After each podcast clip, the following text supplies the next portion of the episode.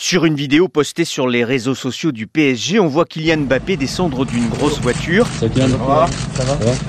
Quelques mots pour les personnes présentes et habillé d'un survêtement gris, il s'engouffre dans les locaux du centre d'entraînement du club. Deux jours et demi après la finale du mondial, le meilleur buteur de la compétition avec huit buts ne perd pas de temps. Retour du Qatar lundi, rassemblement place de la Concorde dans la soirée.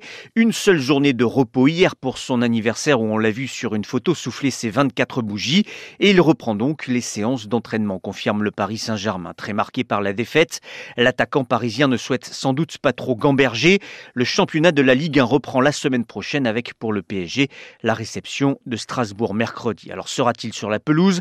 Et qu'en est-il de ses partenaires comme Lionel Messi occupé à faire la fête en Argentine? En attendant de répondre à ces questions, Kylian Mbappé, comme à son habitude, est plutôt du genre très pressé.